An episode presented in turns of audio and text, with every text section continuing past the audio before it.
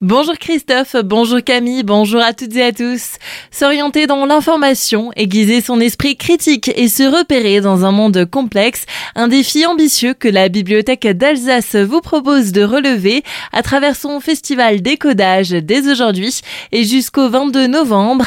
À l'approche des Jeux Olympiques de Paris 2024, la thématique sport et médias, le revers de la médaille, sera traitée lors de cette deuxième édition, un événement majeur pour Frédéric Frédéric Bierry, président de la collectivité européenne d'Alsace. En matière de culture, euh, la lecture publique est, un service public de proximité de la culture auquel on est particulièrement euh, attaché. Et on a un réseau de bibliothèques euh, en Alsace que nous accompagnons à travers la bibliothèque d'Alsace. Donc déjà, par nature, on a ce partenariat naturel avec les, points lecture, les bibliothèques, les médiathèques du territoire alsacien. On pense que ces, ces médiathèques, ces, ces bibliothèques, ces points de lecture, c'est pas seulement un moment de lutte contre euh, l'électronisme ou l'illettrisme, c'est aussi un outil à un moment donné de cohésion sociale entre la population. C'est important pour nous qu'il y ait euh, des festivals, qu'il y ait des conférences, des moments de rencontre qui aient lieu dans, ces bibliothèques et dans ces médiathèques et euh,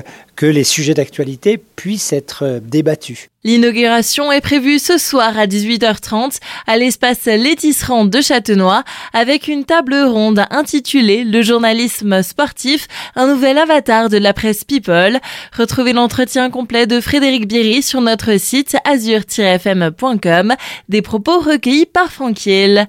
Au sujet de la taxe poids lourd, les acteurs économiques tirent la sonnette d'alarme alors que le projet de la collectivité européenne d'Alsace s'apprête à franchir une nouvelle étape cet automne avec la clôture de l'appel d'offres lancé pour choisir le concessionnaire qui va gérer le dispositif, le collectif pour la compétitivité de l'économie alsacienne qui rassemble le MEDEF Alsace et une douzaine d'organisations professionnelles régionales des secteurs de l'agriculture, de l'agroalimentaire et du transport dénonce encore une fois cette mesure censée rééquilibrer les flux de camions des deux côtés du Rhin. Dans un communiqué, ils avancent que 85% des flux de transport routier de marchandises sont liés à l'activité d'entreprises alsaciennes. Ils craignent alors un handicap pour la compétitivité et l'attractivité des produits locaux. Le vent a soufflé hier en Alsace. Des rafales ont notamment atteint les 140 km heure au Markstein et 85 km heure sur le secteur Colmar-Meyenheim. Certaines chaussées ont été fermées à la circulation à cause de chutes d'arbres. Au Wald, un épicéa d'une trentaine de mètres s'est abattu sur une maison. Ses occupants sont heureusement sains et saufs. À Kinsheim, la montagne des singes avait fermé ses portes hier après-midi par mesure de sécurité. Les urgences pédiatriques de Célestat toujours fermées le soir et les week-ends. La situation dure maintenant depuis le mois de février à cause d'un manque de personnel. En soirée, mais aussi les samedis et dimanches après-midi, les patients sont invités à se rendre aux établissements de Colmar et de Strasbourg. À l'approche de l'hiver, la direction craint que la situation se complique avec la propagation de virus et un flux de patients intensifié. Il est précisé quand même qu'en dehors des créneaux précédemment cités, les urgences pédiatriques de Célestat fonctionnent très bien. Une nouvelle opération de capture de chats errants à Colmar.